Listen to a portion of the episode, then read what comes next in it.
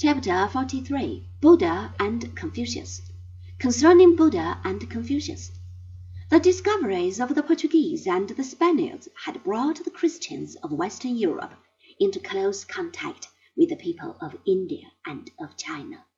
They knew, of course, that Christianity was not the only religion on this earth.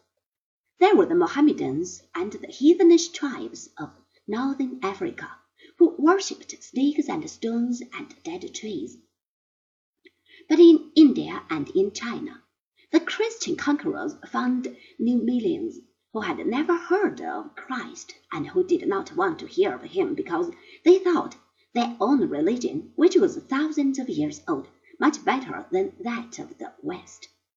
As this is a story of mankind, and not an exclusive history of the people of Europe, and our Western Hemisphere, you ought to know something of two men whose teaching and whose example continue to influence the actions and the thoughts of the majority of our fellow travelers on this earth. In India, Buddha was recognized as the great religious teacher. His story is an interesting one.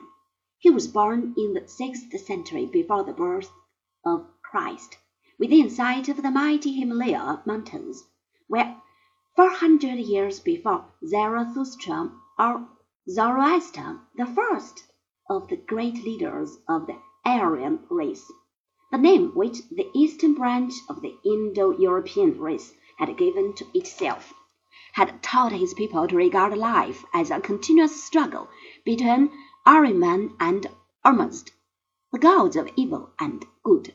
Buddha's father was Suddhodana, a mighty chief among the tribe of the Sakyas. His mother, Maha Maya, was the daughter of a neighboring king. He had been married when she was a very young girl, but many moons had passed beyond the distant range of hills, and still her husband was without an heir who should rule his lands after him. At last, when she was fifty years old, her day came, and she went forth that she might be among her own people when her baby should come into this world.